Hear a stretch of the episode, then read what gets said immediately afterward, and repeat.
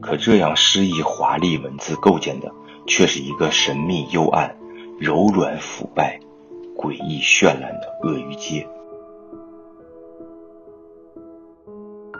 在书中，父亲同样经历苦难，甚至变形，多次出逃，但是最后又都回到了主人公的生活当中。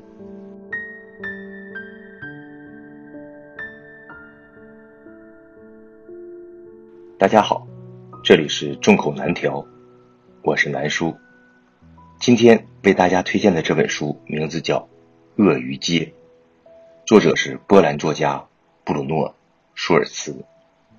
作者布鲁诺·舒尔茨生于1892年，于1942年在二战期间被纳粹杀害。布鲁诺·舒尔茨生前学的是建筑，随后自学绘画，成为一名中学美术老师。在他三十多岁的时候，萌生了通过文学创作来调剂枯燥的生活。可随后二战爆发，他的家乡被纳粹占领，他本人被关在集中营不久后就被纳粹杀害。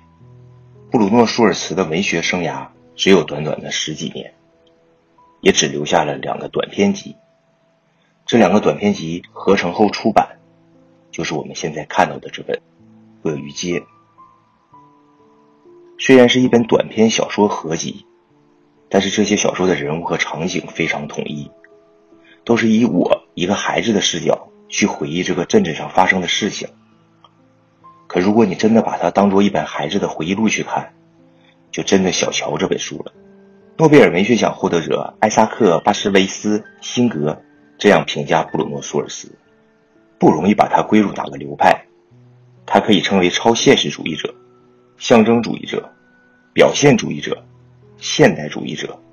他有时候写的像卡夫卡，有的时候像普鲁斯特，而且时常成功的达到他们没有达到过的深度。布鲁诺·苏尔什的文字能得到这样的评价，完全是因为在这本书里，他以一个孩子的视角将时间和空间打乱。将现实与梦境错置，在这样魔幻荒诞的背景下，布鲁诺·舒尔茨用绚烂华丽如诗一般的文字，将鳄鱼街打造成一座如开满大丽花的迷宫。因为读这本书时，你会不时被布鲁诺·舒尔茨优美的文字所打动。可这样诗意华丽文字构建的，却是一个神秘幽暗、柔软腐败。诡异绚烂的鳄鱼街，布鲁诺·舒尔茨被评论家最多赞赏的是精美且通感的比喻，带有其画家职业敏锐的精准。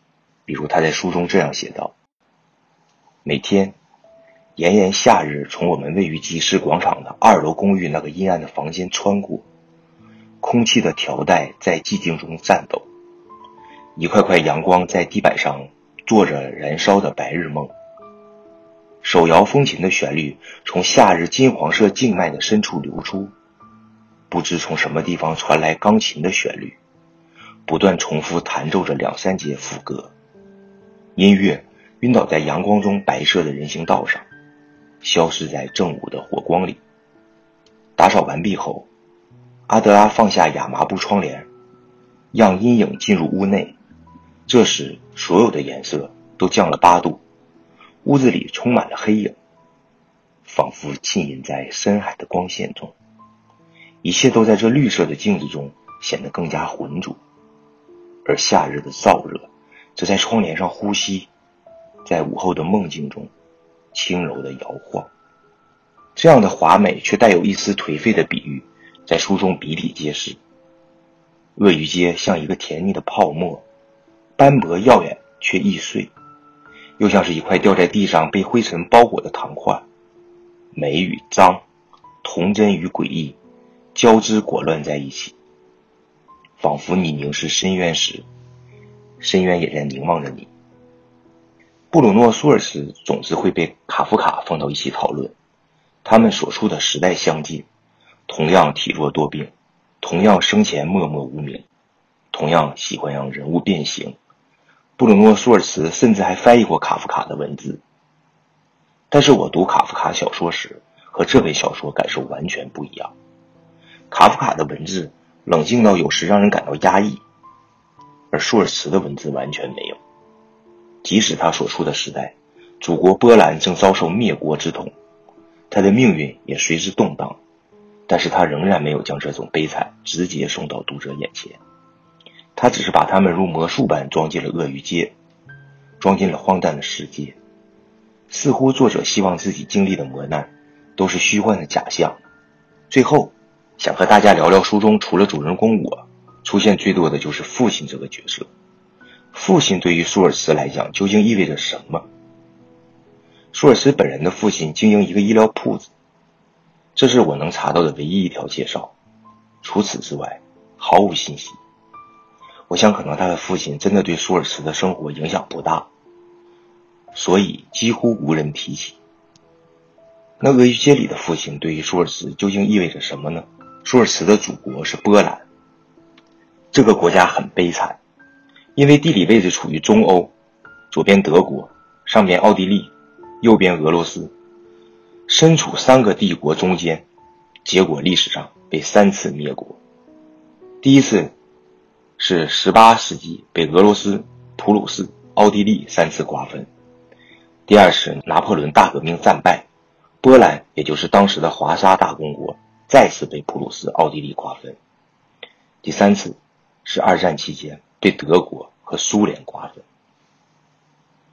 以至于波兰钢琴家帕德雷夫斯基在一战快结束时去白宫给当时美国总统威尔逊演奏钢琴时，琴未动人先哭。威尔逊觉得事出有因，一问才知道他是波兰人。帕德雷夫斯基给威尔逊请愿，希望帮助波兰复国。威尔逊当时的美国通过一战刚登上历史舞台，立即在巴黎和会上把波兰复国这事放到合约当中。最后，波兰成功复国。再讲一个事情：舒尔茨出生在犹太家庭，本身是犹太人，虽然和天主教的妻子订婚后退出当地的犹太宗教社区，但是他随后也和妻子解除了婚约。这点和卡夫卡也一样。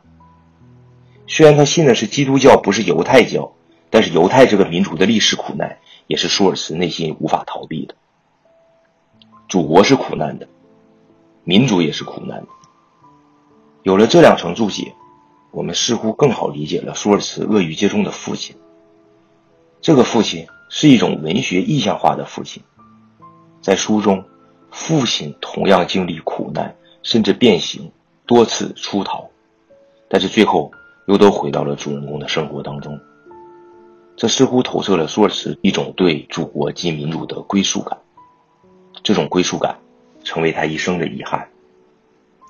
后来，英国的奎氏兄弟将《鳄鱼街》改编成一部定格动画短片，并在1986年第三十九届，并在1986年第三十九届戛纳电影节获得金棕榈奖提名，被美国导演泰瑞·吉列姆称为史上最伟大的十大动画片之一。大家感兴趣的可以去看一看。今天的推荐就到此结束，下一期我会为大家推荐另外一本小说。这本小说被《百年孤独》的作者马尔克斯自称唯一能倒背如流的书，可作者却在其出版后再也没有写过任何小说。咱们下期再见。